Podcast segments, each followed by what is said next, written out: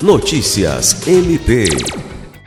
O Ministério Público do Estado do Acre, por meio do Centro de Apoio Operacional das Procuradorias e Promotorias de Justiça Criminais, CAOP-CRIM, participou na manhã dessa quarta-feira 22 de uma operação da Polícia Federal para a incineração de aproximadamente 600 quilos de drogas.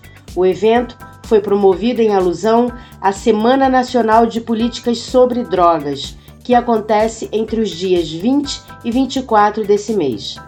O procedimento foi acompanhado pela promotora de justiça e coordenadora do CAOP CRIM, Aretusa de Almeida Cruz, além de representantes do Poder Judiciário, Ministério Público Federal e Vigilância Sanitária do Acre. As drogas são provenientes de apreensões realizadas pela Polícia Federal e Polícia Rodoviária Federal desde novembro do ano passado, em decorrência de operações policiais no âmbito de investigações de repressão ao tráfico de drogas e de combate a facções criminosas conduzidas pela Polícia Federal. Lucimar Gomes, para a Agência de Notícias do Ministério Público do Estado do Acre.